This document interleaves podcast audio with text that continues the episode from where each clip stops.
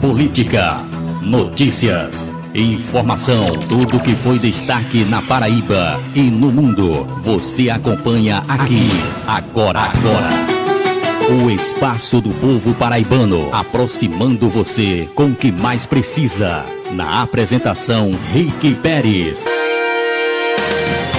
Está entrando no ar o Gabinete Paraíba.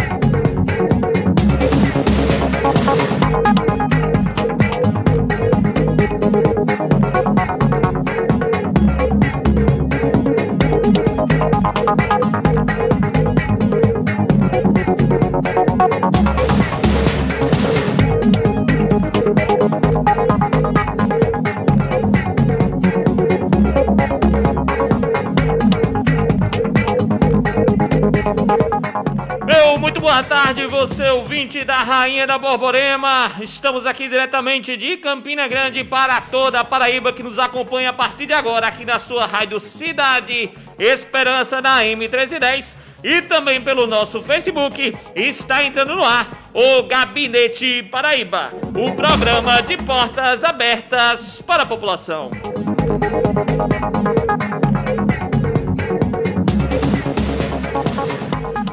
boa tarde, você ouvinte da Rainha da Borborema, você que nos acompanha de toda a Paraíba. Estamos falando diretamente aqui dos estúdios da Rádio Cidade Esperança, diretamente aqui da nossa cidade. O dia hoje muito bacana, negão do café. O céu azul, tá bonito, um climazinho meio frio. Tá legal, tá bonito, dando boa tarde a você, nosso amigo ouvinte que nos acompanha a partir de agora. Estaremos juntos até às 18 horas. Eu, Rick Pérez e meu companheiro de bancada, Alisson Calado. Direto ao ponto. A análise nua e crua dos fatos com Alisson Calado. Salve, salve minha Paraíba, salve Campina Grande e você aí que está sintonizado nas ondas da Rádio Cidade Esperança na AM 1310 neste dia 7 de maio, quinta-feira aqui em Campina Grande, esse finalzinho de tarde gostoso na Rainha da Borborema. Sejam todos muito bem-vindos ao Gabinete Paraíba, o programa de portas abertas para a população.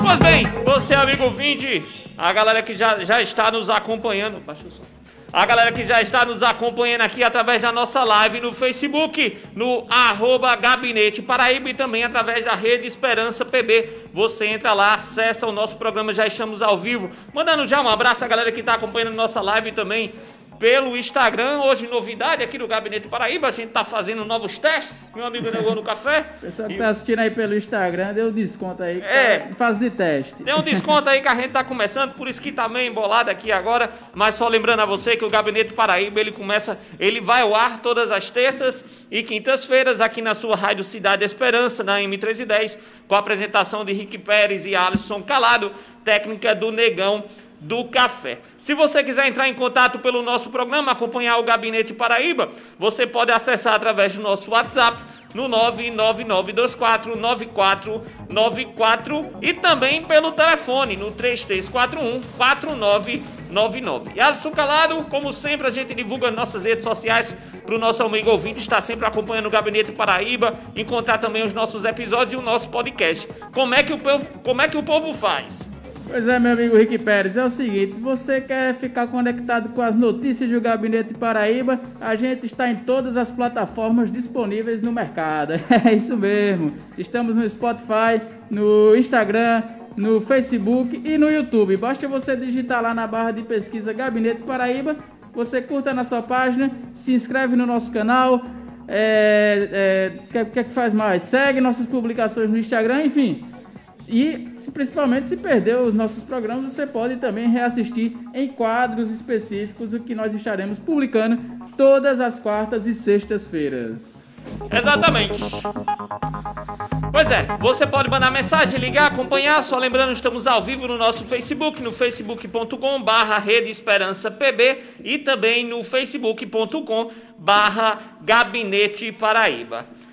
Irmão, hoje é dia 7 de maio, quinta-feira, 7 de 5 de 2020 e já começando dizendo algumas datas especiais, algumas coisas que significam esse dia tão importante, o dia 7 de maio. Hoje é dia da visibilidade da cannabis terapeuta no estado da Paraíba, olha que só. É isso mesmo. É Bacana, isso mesmo. não? Foi uma data que foi instituída no passado, né? Exato, a Paraíba é pioneira no, no, no cultivo e na, Medicinal, na, né? me- é, no cultivo e na, e na difusão dos medicamentos à, ba- à base é, da maconha, da cannabis medicinal. Temos tanto a Abraço, a Associação Brasileira Amigos do Cannabis Esperança, temos também a Liga Canábica, que funciona aqui no nosso estado, e assim também, através da legislação, o estado da Paraíba também sai na frente, instituindo esse dia da visibilidade da cannabis terapêutica, que tem aqui no nosso estado, é nesse dia 7 de maio, e é muito importante exatamente pela necessidade de nós estarmos sempre difundindo essa política e sobre o uso desse medicamento que realmente tem salvado vidas e mudando a vida de muitas pessoas e que a gente luta realmente para que ele possa se expandir eh, por todo o país, para que a partir de então outras pessoas possam fazer uso de maneira mais livre desse medicamento. E embora essa data seja uma data comemorativa, hoje a gente não teve muito o que comemorar em relação à cannabis medicinal, né? Já que a Anvisa, quando colocou no mercado ontem, ah, colocou a cannabis medicinal, o óleo da cannabis, como taxa preta e por um valor pra- praticamente inviável para qualquer ser humano mediano aqui no Brasil poder consumi-lo por uma faixa de 2.500 reais. Isso é um absurdo.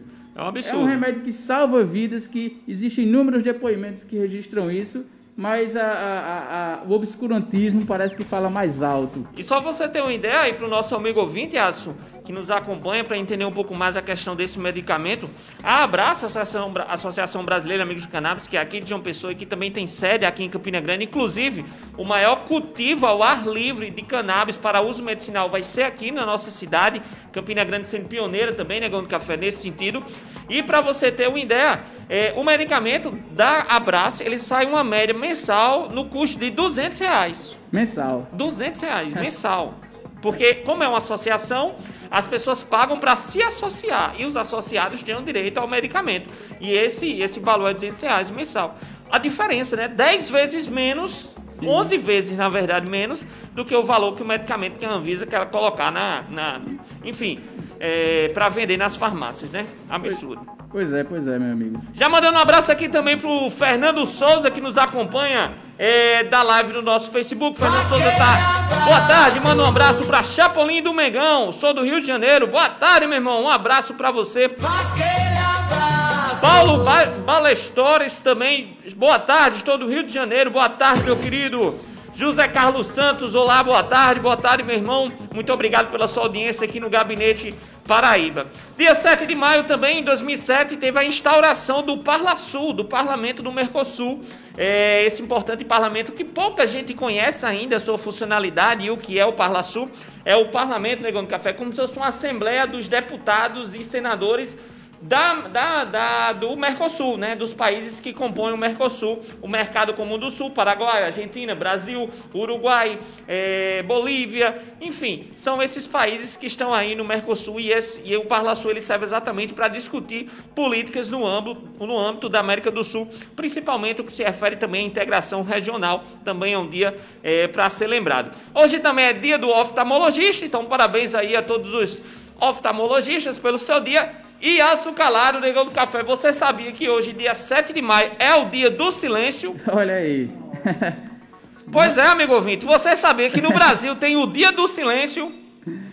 Pois é, o dia do silêncio é hoje, 7 de maio, e essa é uma data aí para relembrar, é, principalmente a questão da poluição sonora, para que a população é, esteja sempre é, buscando diminuir a poluição sonora. Também é um dia para refletir, para que você medite mais em consigo mesmo. Hoje é o dia do silêncio.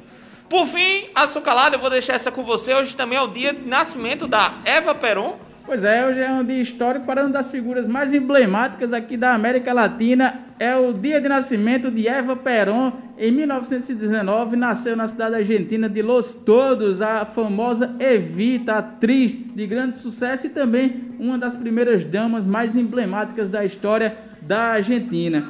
Evita que infelizmente morreu aos 33 anos de idade, morreu muito jovem, de causas naturais mesmo. Ela teve uma carreira política meteórica durante um período curtíssimo de sete anos. Ela simplesmente saiu de uma atriz B, de uma atriz não tão conhecida assim no, no cenário argentino, e se transformou na numa das figuras mais populares da história da Argentina. Só para você ter noção, Rick, quando ela morreu em 1953, ah, teve um golpe de Estado logo depois na Argentina e sumiram com o corpo de Eva Peron. Tamanha era a adoração popular que se tinha por ela. Ah, e os militares deram um jeito de sumir com o corpo. O corpo só veio reaparecer 20 anos depois na França, em 1971, quando finalmente acabou a primeira ditadura argentina, que depois teve outro golpe nos anos 80, e retornaram com o corpo de Evita Peron, junto com o do seu amado Juan Domingos Peron, que fez parte daquele caudilismo latino-americano no, durante o primeiro, primeiro, primeiro século, primeira metade do século XX. E ah, nesse curto período de tempo ela saiu do anonimato para se tornar uma das mulheres mais importantes e poderosas do mundo. Bem, tá aí, tá feito o registro mais uma vez, bacana demais. Eu acho que o eco, Alisson Calado, a gente tá fazendo uma live aqui, gente, no Instagram também, tá fazendo o teste, e o eco que tá dando é porque os dois aparelhos estão próximos. Aí quando você fala aí, ele, você tanto fala para esse som quanto para esse som aqui. Aí os dois vão junto, entendeu? Reverbera. Reverbera. Então tá esclarecimento aí o pessoal que tá vendo a live pelo Instagram. É, se tá... ficar muito ruim, daqui a pouco a gente sai, não tem problema não, é. porque o Gabinete Paraíba já tá no rádio, já tá no Facebook, a gente faz aqui tudo o que puder. Vamos embora com o nosso programa, só lembrando, é, a gente sempre tem feito no início do nosso programa os informes do dia, sempre relembrando a população desse momento importante de isolamento social e a necessidade de estarmos cumprindo as medidas de segurança e prevenção contra a contaminação do coronavírus. Infelizmente, o nosso estado tem aumentado bastante os números. É, a Paraíba só ontem teve mais de 140 casos confirmados, mais uma vez. O nosso país, infelizmente, está chegando à marca dos 9 mil mortos. E 9 mil mortos, deixando claro, os 9 mil mortos de casos confirmados de pessoas que tinham coronavírus, tirando os subnotificados que infelizmente morreram e não tiveram nem como confirmar. E aí eu arrisco dizer, diante da subnotificação que temos visto em todos os estados brasileiros, que esse número realmente está aí para o dobro, o triplo desse número. E Pois é, no mundo já são quase 4 milhões de pessoas infectadas pelo Covid-19. Os Estados Unidos têm 1 milhão e 200 mil casos confirmados, enquanto Espanha, Itália e Reino Unido apresentam cada um mais de 200 mil casos. O Brasil está entre os 10 países com mais casos registrados, sem contar uma enorme subnotificação que preocupa especialistas e leigos. É isso aí. Aqui no Brasil, as secretarias estaduais de saúde confirmaram no país 127 mil novos casos de coronavírus, o SARS-CoV-22, né? Com chegando a esse limite de 8.609 mortes.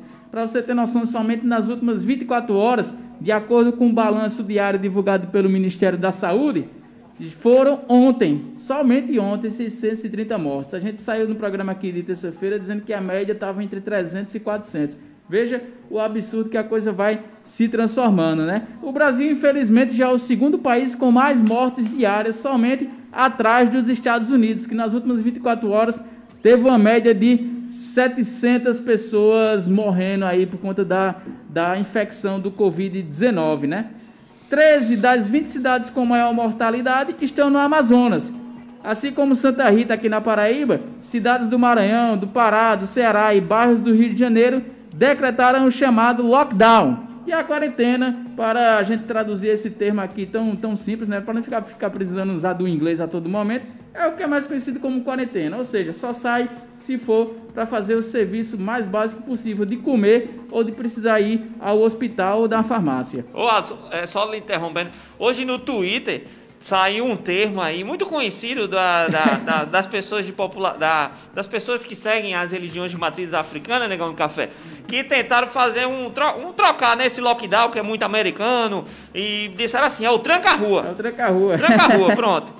E quem conhece aí as religiões de matriz africana, com todo o respeito que a gente está falando aqui, realmente chamou a atenção e foi parar nos trend topics do Twitter hoje. Foi, foi, foi engraçado. E feito. Então, então é, é, essas cidades do Maranhão, do Pará, do Ceará e Rio de Janeiro já decretaram lockdown, assim como aqui a cidade de Santa Rita. O ministro da Saúde, Nelson Teich, afirmou pela primeira vez que o fechamento deve ser adotada em localidades onde há incidência alta da doença.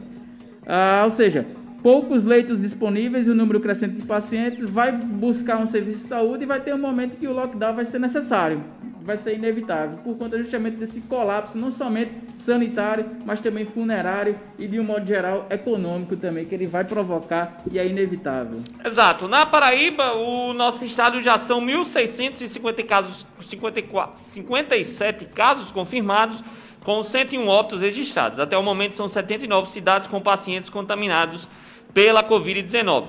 Mais de um terço dos municípios, mais de um terço dos municípios. A taxa de ocupação nas UTIs nesse momento é de 51% e nas enfermarias 25%. Em Campina Grande, a cidade registrou sua terceira vítima da Covid-19, que foi uma senhora de 101 anos de idade, aqui no Hospital Pedro I, né?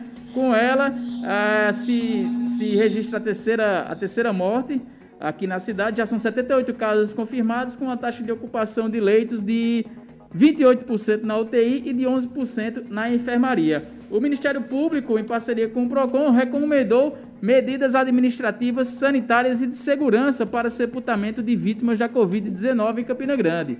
Entre elas estão as seguintes medidas: a suspensão de cultos religiosos durante o sepultamento, para evitar aglomeração, a cerimônia de despedida com prazo máximo de 30 minutos, sem contato com a urna mortuária.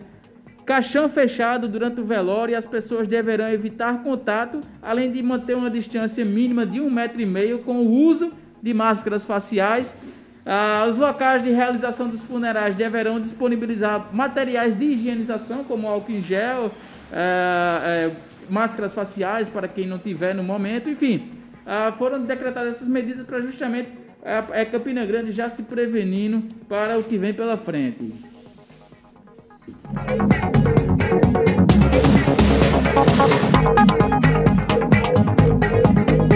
voltar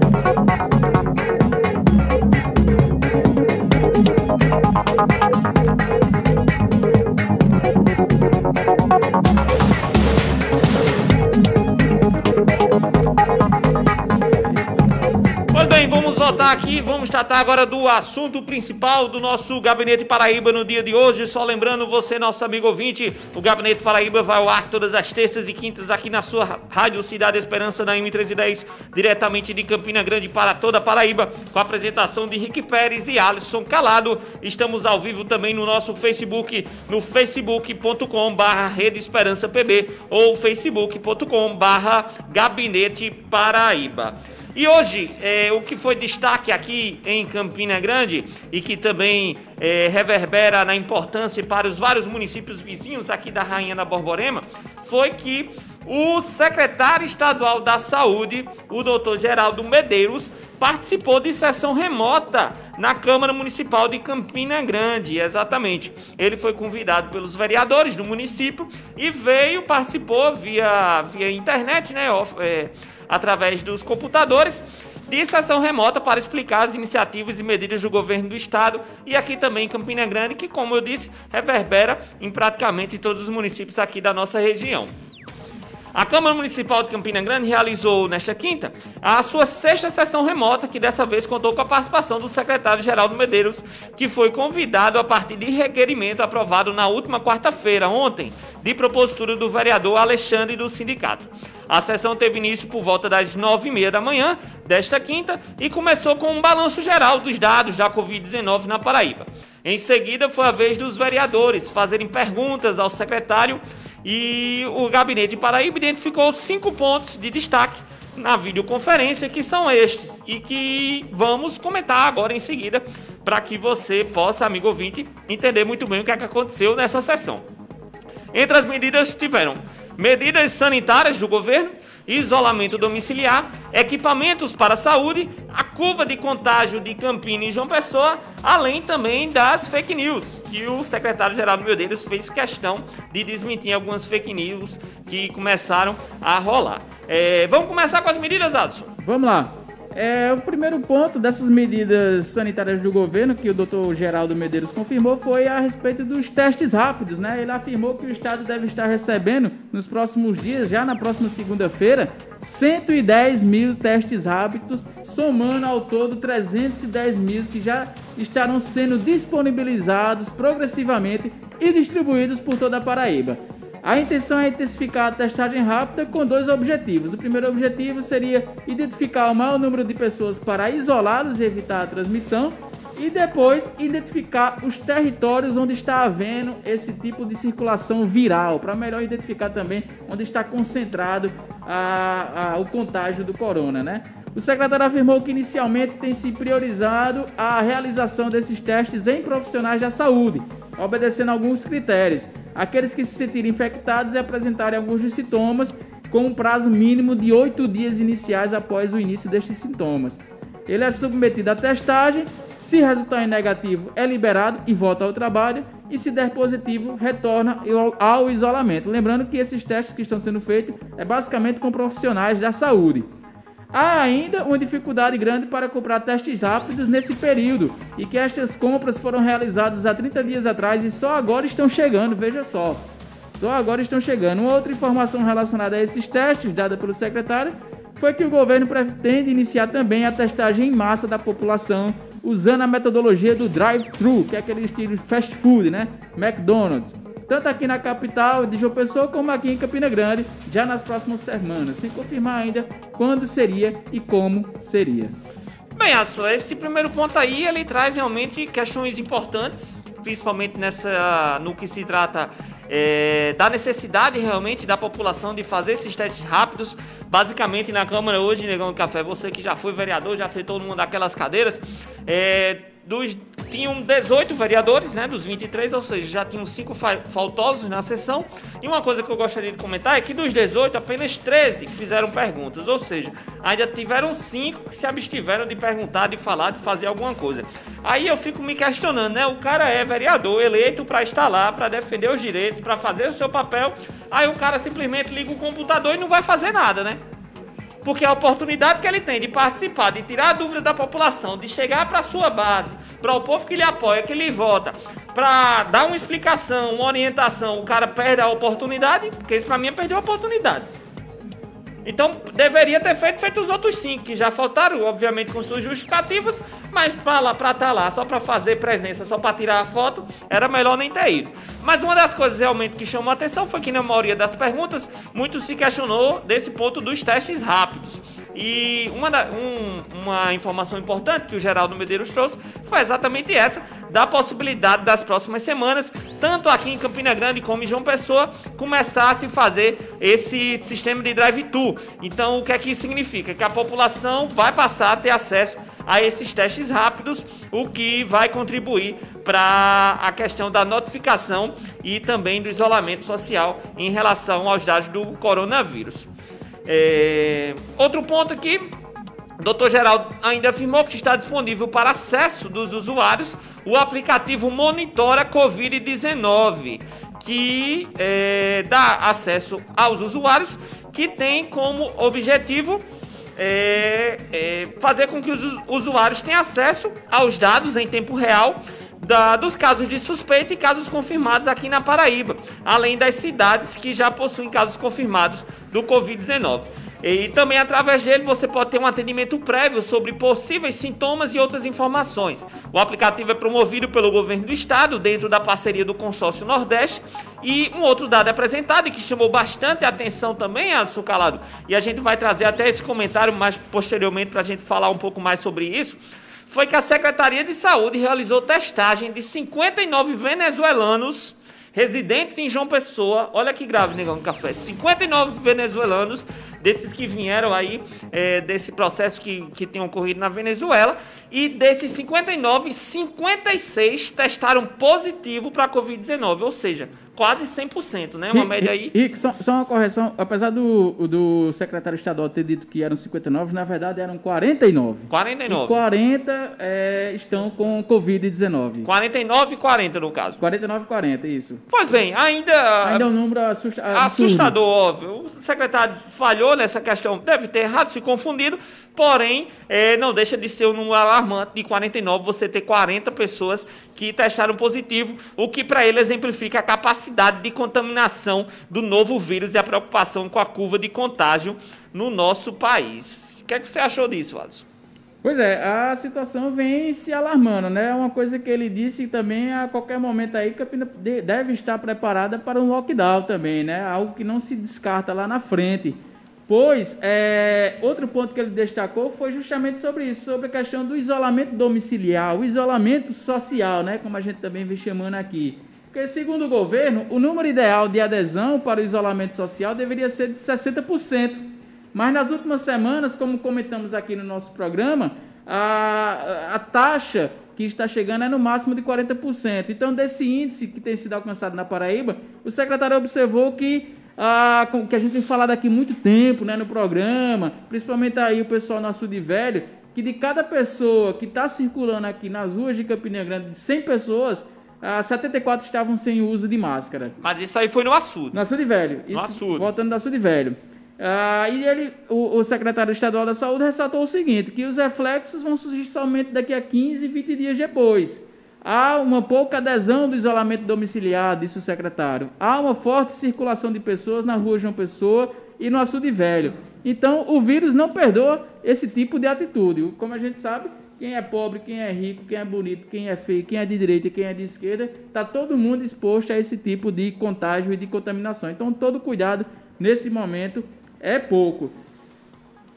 É, pois é, um dos outros pontos que o secretário também trouxe foi uma. Ele participou praticamente, acho que foram quase duas horas negando café dessa, dessa sessão, é que ele disse o seguinte: é, tendo visto o aumento e o pico de casos por região, o foco da secretaria tem sido, nesse momento, João Pessoa, Cabedelo, Bahia, Santa Rita e o Conde. Essa região metropolitana da capital paraibana, tendo visto que mais de mil casos se concentram só nessa área. João Pessoa passou, já está chegando próximo dos mil casos apenas João Pessoa. E onde tem sido também instalado quase que diariamente novos leitos. A exemplo dos 30 leitos novos que foram abertos que já estão ocupados na cidade. O estado já possui barreira sanitária em Alhandra, Cuité, Nova Floresta, Cajazeiras, Pombal. São seis barreiras compostas pela Polícia Rodoviária Federal, Bombeiros e a Gevisa, borrifando álcool em gel nos carros e aferindo a temperatura daqueles que entram em território paraibano. Aqui em Campina Grande, o estado está investindo 6 milhões de reais em reforma do trauma. A área para o Covid-19 está pronta e os aparelhos instalados e os, e os, aparelhos instalados. Porém, a inauguração ocorrerá somente na próxima semana. Além do Hospital das Clínicas de Campina Grande, que já vem sendo realizado um estudo para reforçar o hospital. E também já vem sendo realizado um estudo para reforçar o hospital na cidade de Patos. Alisson Calado, é importante essa informação para a gente repercutir um pouco mais para o nosso ouvinte entender bem. Nesse momento, o governo tem focado nessa área da região metropolitana, onde o pico tem se agravado de uma maneira alarmante, mas, como foi perguntado e questionado também pelos vereadores, a região de Campina Grande ela comporta praticamente 70 municípios. Isso. nesse cuidado e prevenção, onde a Secretaria de Saúde concentra sua atenção em Campina Grande para atender toda essa outra região. E por que é importante isso, Alisson? Como a gente já estava comentando na semana passada. Porque vem muita gente de fora aqui para Campina Grande, não é verdade? Isso, isso. E por conta disso. Mas principalmente das cidades interioranas. Exato, exato. E por conta disso, esse cuidado aqui no nosso município, ele precisa ser. Ah, o cuidado hospitalar ele precisa ser fortalecido, porque como os casos têm se espalhado por todos os municípios, nem todos eles possuem hospital preparado para fazer esse atendimento. O que redobra também a necessidade de cuidado dessas pessoas nessas cidades, você, meu amigo ouvinte, que escuta aí de toda a Paraíba, para que você realmente é, se previna. Se previna, porque se você pegar a doença, você vai ter que viajar um bocado e você vai estar tá competindo com gente de mais de 80 municípios para arranjar uma vaga aqui em Campina Grande. Então, tem que ter clareza da realidade.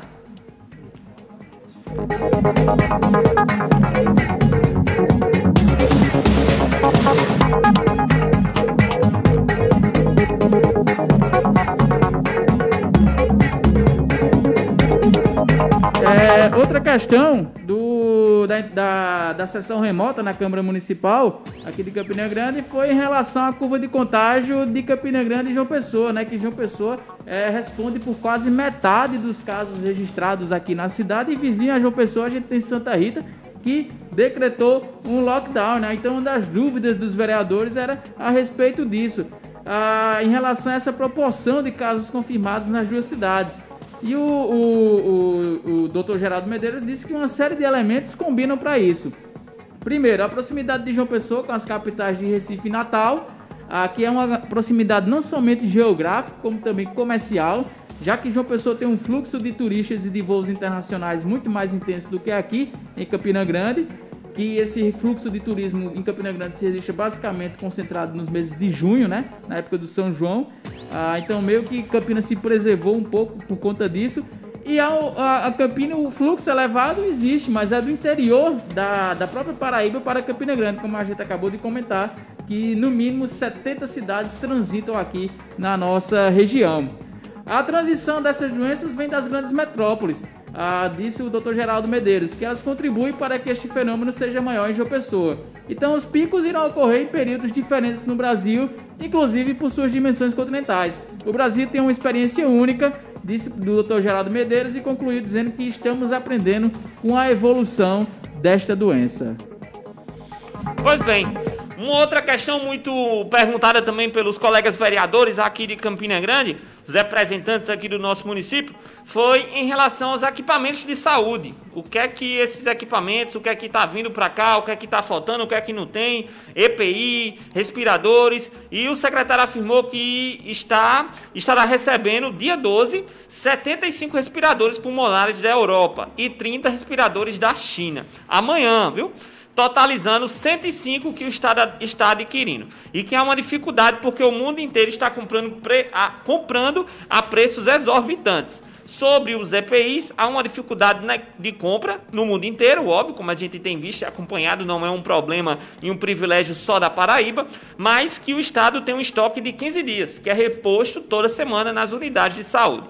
Dr. Geraldo aproveitou para alertar para o uso racional dos servidores da saúde, pois, segundo ele, temos uma cultura de não preservar o que é público e há um exagero na utilização da máscara N95 que devem ser reservadas aos profissionais de UTI. E mesmo assim, com esse exagero, de 15 a 20% se contaminam no ato da retirada da EPI.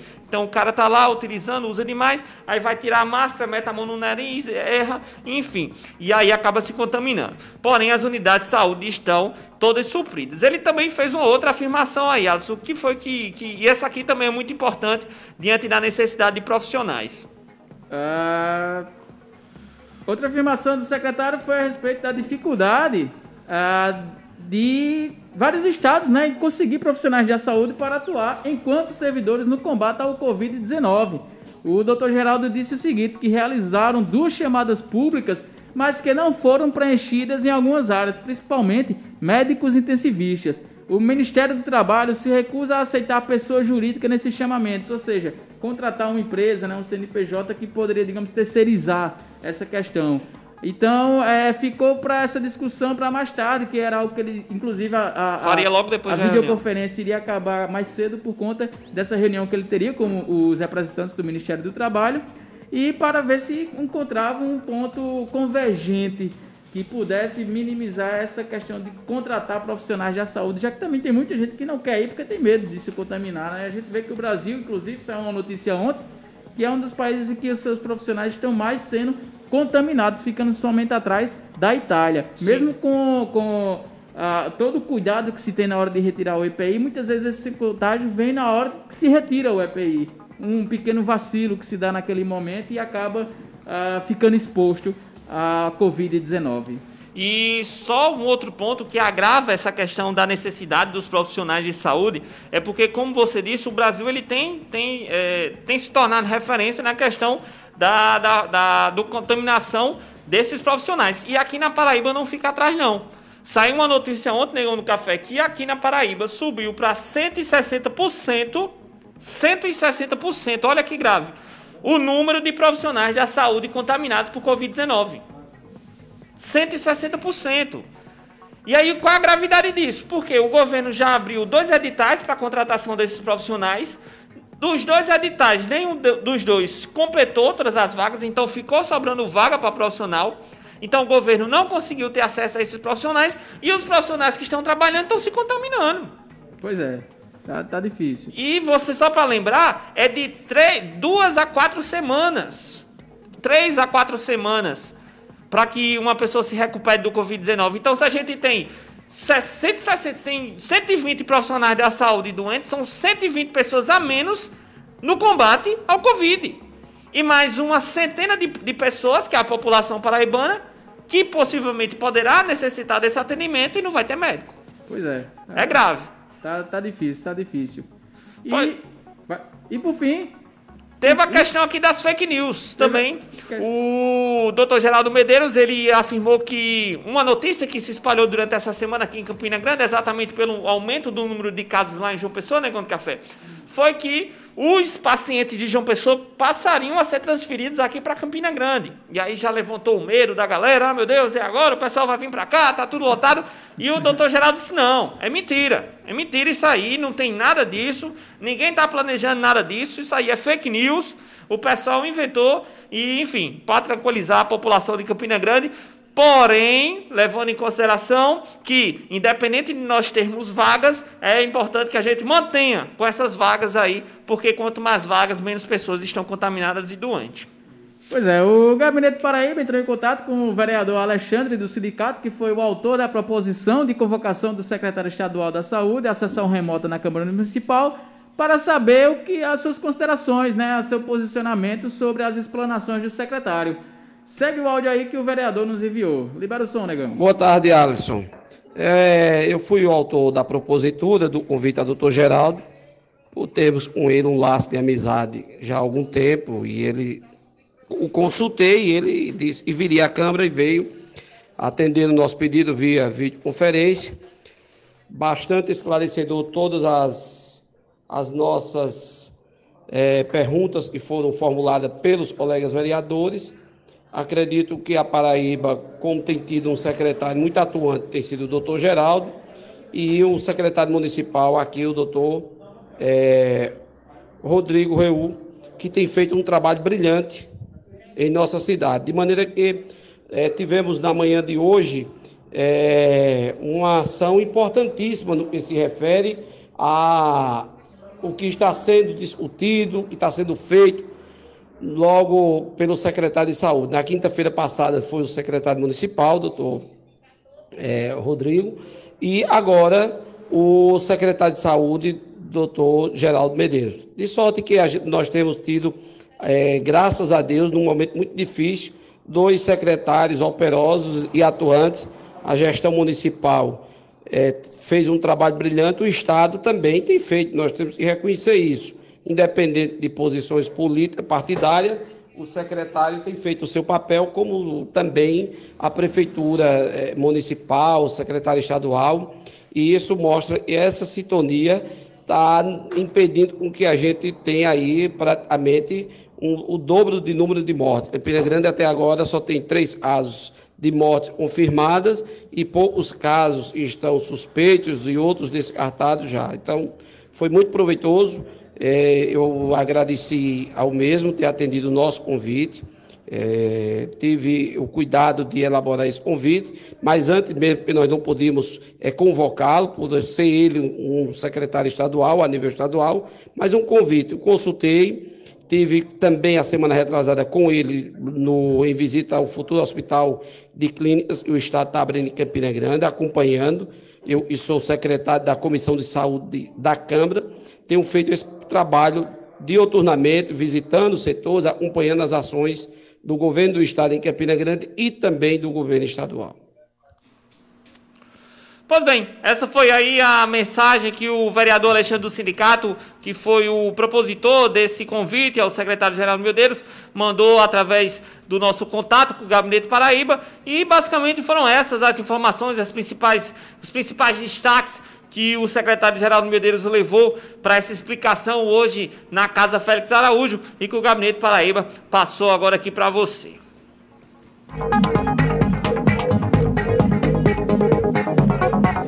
Vamos embora, vamos embora. Esse é o Gabinete Paraíba, o programa de portas abertas para a população. Vai ao ar todas as terças e quintas-feiras, das 17 às 18 horas, aqui na sua Rádio Cidade Esperança, na M1310. E também pelo nosso Facebook, facebook.com barra Rede Esperança PB e facebook.com barra Gabinete Paraíba. Já tem gente acompanhando aqui o nosso programa pela nossa live. Vera Lúcia está assistindo conosco, Maga, Vilar também está assistindo conosco, Pedro Medeiros, um abraço para vocês, muito obrigado pela participação e pela audiência. Vamos embora de notícias de todo o estado da Paraíba e vamos conversar lá por São José do Bonfim, meu amigo Adson Calado. Porque a prefeita foi condenada por improbidade administrativa ao fazer promoção pessoal. Tá errada, prefeita, tá errado, não faça isso não. A juíza Vanessa Moura Pereira de Cavalcante, da quarta vara mista de Patos, condenou a prefeita do município São José do Bonfim, Rosalba Gomes, pela prática de improbidade administrativa. Na sentença, foram aplicadas as seguintes penalidades: suspensão dos direitos políticos por quatro anos, pagamento de multa civil no valor de quatro vezes o valor da sua remuneração à época dos fatos e proibição de contratar com o poder público ou receber benefícios ou incentivos fiscais ou creditícios, direta ou indiretamente, ainda que por intermédio de pessoa jurídica, da qual sejam sócios majoritários, pelo prazo total de cinco anos. De acordo com os autos de ação ajuizada pelo Ministério Público, a prefeita Rosalba Gomes publicou 300 exemplares de uma revista contendo 12 páginas, dando conta de obras e atividades em sua gestão. Porém, a denúncia apontou que os folhetos possuíam um claro intuito de promoção pessoal da gestora, em detrimento de importantes princípios que regem a administração pública na legalidade e da publicidade. Misericórdia. É isso aí. Fazendo propaganda pessoal. tá difícil, tá não difícil. pode, né? Assim, com o dinheiro dos outros é bom. É, dinheiro dos outros é bom demais. Faça com seu dinheiro, prefeito. Você pode fazer lá um cartaz, minhas ações. Agora não faça como se fosse a prefeitura, não, porque aí dá condenação, né? É difícil, é difícil. Vamos embora. Barra de Santa Rosa. A cidade de Barra de Santa Rosa recebeu hoje doações de EPIs, de equipamentos de proteção individual para saúde e infraestrutura. O, a empresa Safety Prime ah, doou equipamentos às autoridades municipais da cidade, especificamente ao prefeito Neto Nepomuceno, junto com o vereador Edson Guedes, foram os responsáveis por receber esse material e que serão fornecidos aos servidores da Prefeitura, da Saúde e da Infraestrutura, dando mais segurança aos profissionais neste momento tão difícil da pandemia. Foram doados 111 pares de luvas Proteplus, 43 pares de botas Vulcaflex, 10 repelentes, 3 litros de protetores solares, 6 pares de luvas, 120 óculos, 2 botas PVCs, 2 pares de luva, uma caixa de luva, 6 macacões, 2 perneiras de couro, 2 aventais de couro 6 pares de luva e 24 pares de luva, mais luva e PVC, especificamente. Tem essa diferenciação aí. Pois bem, importante aí para os cuidados e prevenção na cidade de Barra de Santana. Lá em Cuité, meu irmão, vereadores e prefeito visitam ala criada no hospital de Cuité para tratar do Covid-19. O presidente da Câmara de Cuité, Renan Furtado, junto com os vereadores Maurílio Macedo, Geraldo Leite e Roberto Sula e o prefeito Charles Camaraense, estiveram visitando a ala implantada no Hospital Municipal de Cuité para o tratamento de possíveis casos do novo coronavírus que vem aparecer. O Hospital de Cuité é a única unidade de referência na região do Curimataú e Seridó, inclusive com poucas cidades da Paraíba, ou sendo a única, além de Campina Grande e João Pessoa, a dispor de leitos de semi-intensiva para os casos mais graves da doença. As instalações estão sendo estão em sua fase final para receber os casos confirmados. É isso aí. Em Juco do Seridó, o prefeito ignora a pandemia e faz corpo a corpo e promove carreata na cidade. Eu não acredito não, tá em campanha? é brincadeira, oh, meu Deus. Ô, prefeito, não faça isso não, meu querido. Ele tava empolgado, Rico, tava empolgado. Ele conseguiu o mandato de segurança aí na justiça e, de, e conseguiu também que o cargo lhe fosse devolvido, né? O prefeito Kleber Medeiros saiu às ruas para comemorar com seus correligionários. Era bom que perdesse agora pelo lado. Embora estivesse usando máscara, o prefeito quebrou protocolos de saúde, desrespeitando orientações de medidas sanitárias em plena pandemia. Inclusive na cidade de Junco do Seridó, que já tem três casos confirmados por lá, né? Ele visitou apoiadores, abraçou, fez algumas aglomerações, mas ah, ah fica aqui o recado que não é para se fazer, comemora em casa, faz uma live comemorando esse resultado aí, porque acabou botando em risco aí a vida de muita gente, né? Pois é. Então é isso. Lá em Pocinhos, o prefeito prorrogou a suspensão das aulas e determina o uso de máscara no comércio. Finalmente, em dois novos decretos publicados pelo prefeito de Pocinhos, Cláudio Chaves, foram estabelecidas novas medidas de prevenção e combate à pandemia do novo coronavírus. As publicações revogam o decreto que prevê a contratação de funcionários para atuar na área de saúde e a promoção de outro processo seletivo. Também ficou definido que as aulas da rede municipal de ensino previstas para voltar no dia 4 de maio serão postergadas para o dia 18, como também o retorno de vários serviços municipais. Nos transportes coletivos e estabelecimentos comerciais, fica decretado o uso de máscaras e protetores faciais mesmo que produzidos de forma artesanal. É isso aí. E aqui na Assembleia Legislativa da Paraíba se propõe um movimento nacional para estender pagamento do auxílio emergencial. Olha só essa notícia. A Assembleia Legislativa da Paraíba vai encaminhar ofício ao Congresso Nacional, os deputados federais, solicitando a prorrogação do pagamento do auxílio emergencial custeado pelo governo com recursos do Tesouro Federal, as pessoas desempregadas, sem renda e autônomos. Até a ideia é até o dia 31 de dezembro deste ano, ou seja, todo ano de 2020, né? Sim. A proposta é fundamentada no requerimento da mesa diretora da casa, que foi aprovada por unanimidade na sessão remota desta quarta-feira. Abre aspas, vamos solicitar que o Congresso Nacional aprove essa medida, estender o benefício a, benefici a, a beneficiários de todo o país. Também vamos fazer gestões junto aos governos estaduais e assembleias legislativas, para que em cada estado, em cada assembleia, aconteça um movimento neste sentido, explicou o presidente da Assembleia Legislativa, Adriano Galdino. Ao todo, os deputados aprovaram 353 matérias na sessão desta quarta-feira. O deputado Jeová Campos, que idealizou a proposta assumida pela mesa diretora, lembrou que os três meses de pagamento do auxílio emergencial não serão suficientes para minimizar os prejuízos econômicos causados pela, pela pandemia. Eu gostei.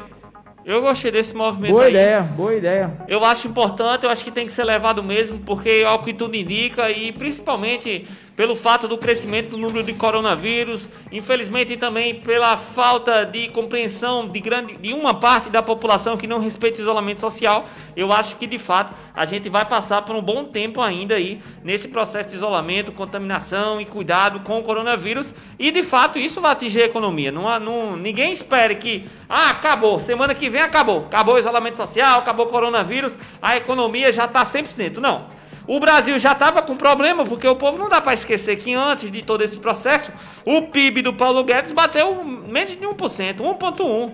Menos do previsto, do que o próprio governo a, a questão do desemprego que já estava muito grande. Então, enfim, não, não pensem que se acabar agora vai ter as mil maravilhas. Eu acho importante realmente esse projeto que possa ser levado ao Congresso Nacional e que outras assembleias também possam apoiar.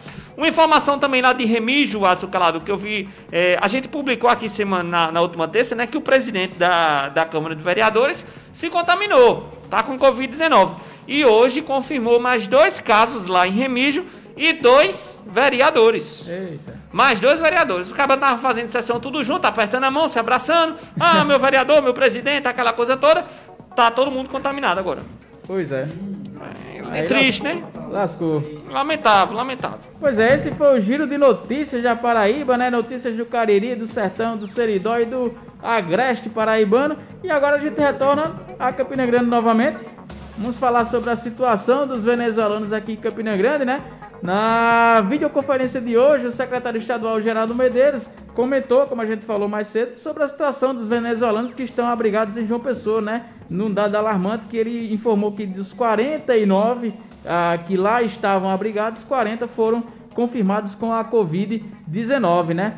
Ah, Aqui em Campina Grande, meses atrás, a gente começou, viu circular nas redes sociais, né? Começou a se espalhar boatos, fake news, notícias falsas mesmo, sobre esses mesmos, sobre esse conjunto de venezuelanos que também existia aqui na cidade de Campina Grande, né? Desses migrantes que estavam aqui pedindo esmola no meio da rua. O pessoal começou a inventar de que era uma máfia da, do, do, dos mendigos, né? É uma coisa absurda que era gente rica que vinha passear por aqui para pedir dinheiro na, no meio da rua. Ninguém sabe o que é que se passa na cabeça dessa, dessa gente quando inventa uma bizarrice dessa. Mas enfim, felizmente, uh, esse tipo de boato conseguiu ser neutralizado, uns boatos claramente racistas e xenofóbicos, uh, e os sindicatos, movimentos sociais e pastorais agiram o mais rápido possível para evitar que essas agressões virtuais se transformassem em agressões físicas. Eles foram acolhidos de início pelo STILP, o Sindicato dos Trabalhadores das Indústrias Urbanas, sob a iniciativa do seu presidente Wilton Maia, e atualmente os venezuelanos estão abrigados no Serviço de Convivência e Fortalecimento dos Vínculos, que é um espaço cedido pela Prefeitura Municipal aqui de Campina Grande.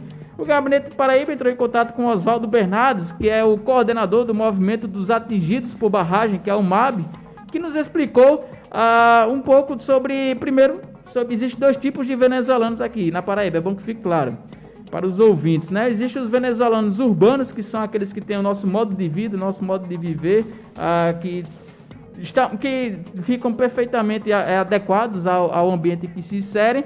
E existem os indígenas da etnia Uaraú, que são esses que estão localizados aqui em Campina Grande.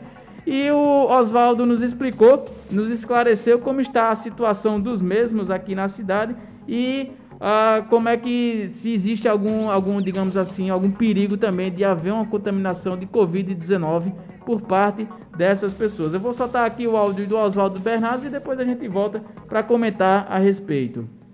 E existe também aqui em Campina Grande outros grupos venezuelanos também. Tá indo? Do grupo. Peraí. Desculpa aqui, deu um probleminha no áudio, eu vou voltar aqui. Oh.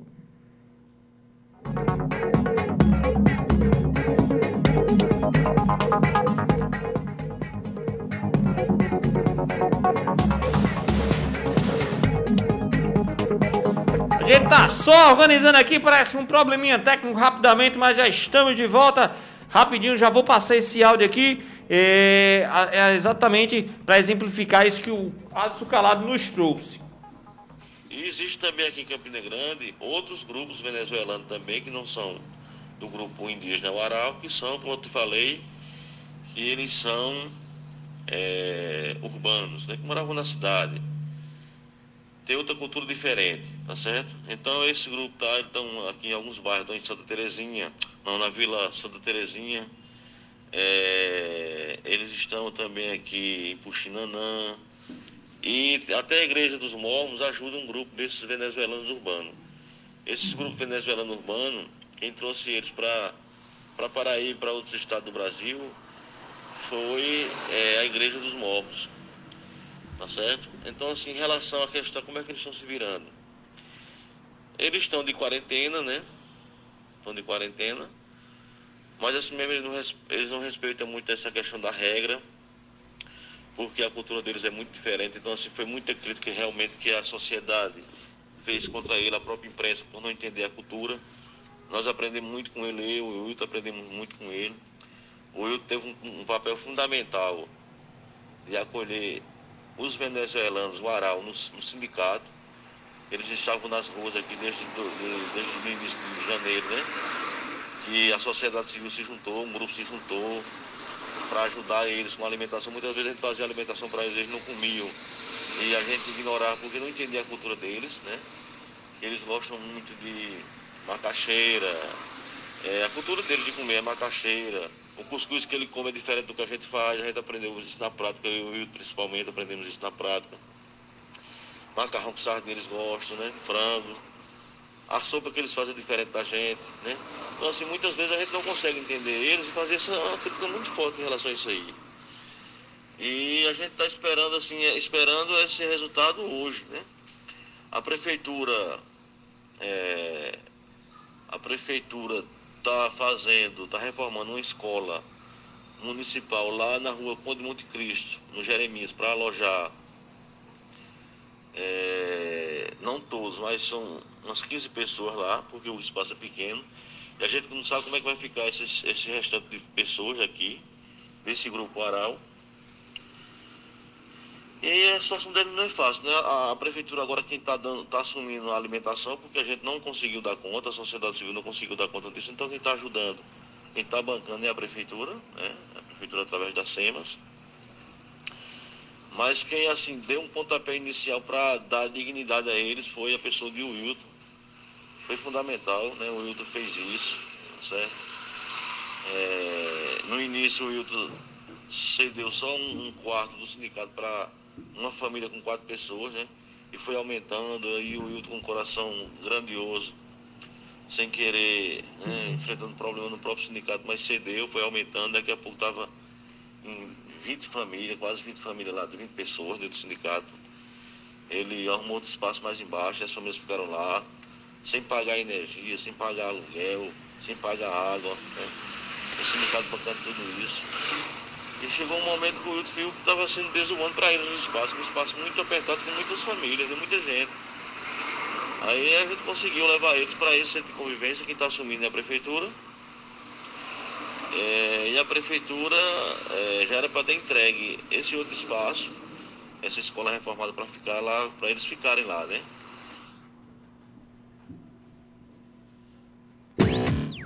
Aí esse foi o Oswaldo Bernardes do MAB, o Movimento dos Atingidos pela Barragem, ele que também está sempre próximo aí desse grupo de venezuelanos aqui que estão alojados aqui em Campina Grande e que hoje, é, segundo ele informou aí no áudio, estarão fazendo essa triagem para ver se estão ou não contaminados com a Covid-19. E aqui ficam os votos do Gabinete Paraíba ah, para que todos estejam bem. Pois bem, está chegando pertinho já do final do nosso programa. Aqui hoje, dia 7 de maio, já são 17 horas e 51 minutos, aqui diretamente da Rainha da Borborema. É, a gente vai trazer informação lá de Brasília, porque o presidente Bolsonaro disse que vai vetar trecho da ajuda aos estados que libera reajuste salarial para os servidores. Olha aí, que chato, né? Que, por, por que o presidente Bolsonaro, tão bom o presidente Bolsonaro, o mito, está negando ajuda aí para os servidores, porque o que foi que aconteceu? O presidente Bolsonaro afirmou nesta quinta-feira que vai vetar o trecho do projeto de ajuda aos estados que abre a possibilidade de reajuste salarial para diversas categorias de servidores públicos, mesmo em meio à pandemia do coronavírus. A versão inicial do projeto previa que a ajuda financeira da União a estados e municípios tinha entre as contrapartidas o congelamento do salário dos servidores. Durante a tramitação no Congresso, parlamentares incluíram no texto categorias que poderiam ter o reajuste. O projeto foi aprovado nesta quarta e antes de Bolsonaro afirmar que vai fazer o veto, o ministro da Economia, Paulo Guedes, já havia dito que sugeriria o veto. Guedes defendeu que o funcionalismo público fique sem aumento salarial até dezembro de 2021. Para o ministro, a medida vai ajudar o país a atravessar a crise gerada pela pandemia do coronavírus. E olha só, rolou uma grande contradição. De acordo com o líder do governo na Câmara, o deputado Vitor Hugo, do PSL de Goiás, Bolsonaro tinha dado aval para incluir no projeto as categorias que poderiam ter um aumento salarial. Entre as categorias estão policiais e profissionais da saúde. Ele disse: Eu, deste plenário, o Major Vitor Hugo disse, né? Eu, deste plenário, liguei para o presidente da República e me certifiquei que essa era a melhor solução. E o presidente, 22 horas de ontem, terça-feira, falou: Vitor Hugo, faça dessa maneira e vamos acompanhar para privilegiar esses profissionais que estão efetivamente na ponta da linha. E isso aconteceu, afirmou o deputado na quarta. De acordo com o parecer, os seguintes servidores poderiam ter o reajuste salarial. Seriam eles, Adson. É, os funcionários públicos da área da saúde, os funcionários públicos da área de segurança, militares das Forças Armadas, servidores da Polícia Federal, servidores da PRF, a Polícia Rodoviária Federal, guardas municipais, trabalhadores da educação pública, como os professores, principalmente, agentes socioeducativos, profissionais de limpeza urbana e de serviços funerários, profissionais de assistência social e servidores das carreiras periciais, como os peritos criminais. Pois é, seriam esses funcionários, essas categorias que estariam nesse decreto. Como você pode perceber, sempre ele privilegia militar, polícia, papapá, papapá, como se só os funcionários da segurança pública fizessem alguma coisa é, nesse país. E aí é importante a gente estar tá citando mesmo isso, porque é muito me estranha porque em todos os tipos de benefício ao funcionalismo público, o governo Bolsonaro só, só beneficia principalmente os servidores da área de segurança. E não é por aí, não é por aí. E eu aqui não estou dizendo que esses funcionários não mereçam esses benefícios, mas só esses funcionários?